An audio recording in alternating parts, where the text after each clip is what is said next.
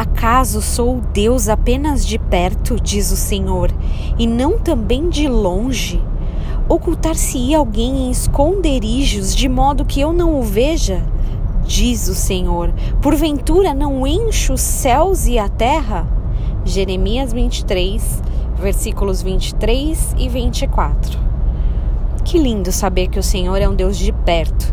Não é aquele que vai combinar de ver de qualquer dia aparecer, tipo os nossos amigos que a gente não consegue encontrar há muito tempo. Deus é Deus de proximidade. E com essa proximidade é impossível se esconder nele, ou dele, se esconder dele. Algum lugar que poderíamos eventualmente fugir da presença dele?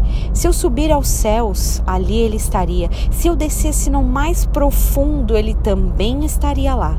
No ocidente, no oriente, no sul e no norte, não existe possibilidade de se esconder dele. Além de nos prometer que não haveria essa possibilidade, Deus também nos orienta através da Bíblia a fugir da aparência do mal. Curioso é que às vezes a gente confunde as estações.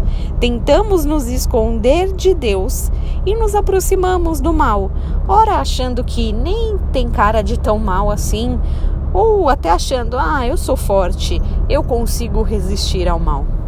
Ah, seríamos bem menos ansiosos e preocupados se nós entendêssemos de uma vez por todas essa verdade ou essa dupla verdade.